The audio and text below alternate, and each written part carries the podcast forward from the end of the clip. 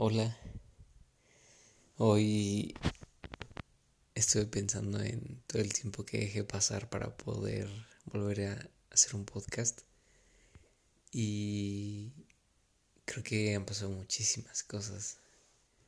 Realmente ni siquiera podría como poder sintetizar todo en solo un podcast. Pero creo que se viven demasiadas emociones como día a día como para poder explicar todo lo que fueron estos días. Igual todos seguimos en cuarentena, se supone. Muchas personas empezaron a salir la semana pasada y pues por el giro de la empresa en la que estoy empezamos a darnos cuenta de que muchas personas también empezaron a enfermarse, muchísimo más que antes de que saliéramos de cuarentena. Creo que esto es como un claro ejemplo de que muchas veces la perspectiva que tiene la sociedad sobre nosotros, en especial como sector gobierno, sector público, es muy ambigua. Realmente no se tiene como una perspectiva clara. Son estimaciones, especulaciones. No puedes como manejar una tendencia real siquiera. La estadística ni leyes como probabilísticas pueden aplicar en tantas variables que son los humanos. Es muy relativo, por así decirlo. Y pues muchas personas han sido afectadas justo por eso, por aceptar el prejuicio, si se podría decir así, de un experto en salud. Indirectamente nos afecta a todos no nos damos cuenta porque pues igual como hablé con una amiga hace poco no tenemos ese, sentido de autoridad y pensamos que somos nosotros mismos en una historia que estamos marcando nuestra propia historia. Y no nos damos cuenta de que la otra persona también es un ser vivo que también puede afectarse.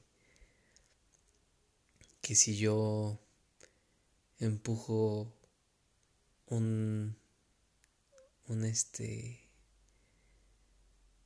una pieza puedo mover tantas cosas que puedan afectar a esta persona directamente o indirectamente. No nos ponemos a pensar en qué pasaría si yo tomo algo algo que no es mío algo que está ahí algo que alguien dejó pero no sé quién. Tal vez esa persona lo necesita tal vez no lo necesita tanto no, no sabemos, no podemos decidirlo nosotros. Pero si nosotros pensamos realmente que no afecta, que todo lo que hacemos no afecta, pues estamos mal. Yo creo que es como muy egoísta pensar así. No pensamos en que la existencia de la otra persona pueda colapsar siquiera. O sea, es tan impactante lo que tan solo una palabra puede hacer en otra persona.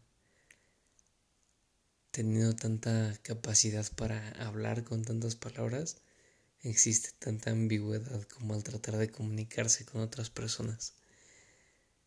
Y creo que muchas veces estamos esperando que alguien más resuelva nuestros problemas. Tenemos como esa necesidad de escuchar al otro para poder tomar nosotros una decisión porque si, si esa persona falla es su culpa y no la mía. Entonces es como un ciclo totalmente vicioso que no nos damos cuenta, no queremos romper,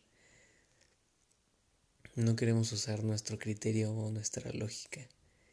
Y si nos damos cuenta de que realmente las cosas no siguen o no van a ser normales, pues tenemos que hacer algo al respecto, tenemos que cambiar nosotros mismos tenemos que adaptarnos, tener ese sentido de resiliencia, que es esa capacidad de adaptarse al cambio. Es un cambio constante en el que vivimos. No hay que dejarnos llevar por todo lo que diga la gente. Hay que tener nuestro propio criterio, tratar de formarlo en el contexto en el que vivimos. Igual y estuve hablando con pura ambigüedad, igual siendo que estuve saltando como en tres temas distintos, pero pues espero que los hayas cachado. Hasta luego.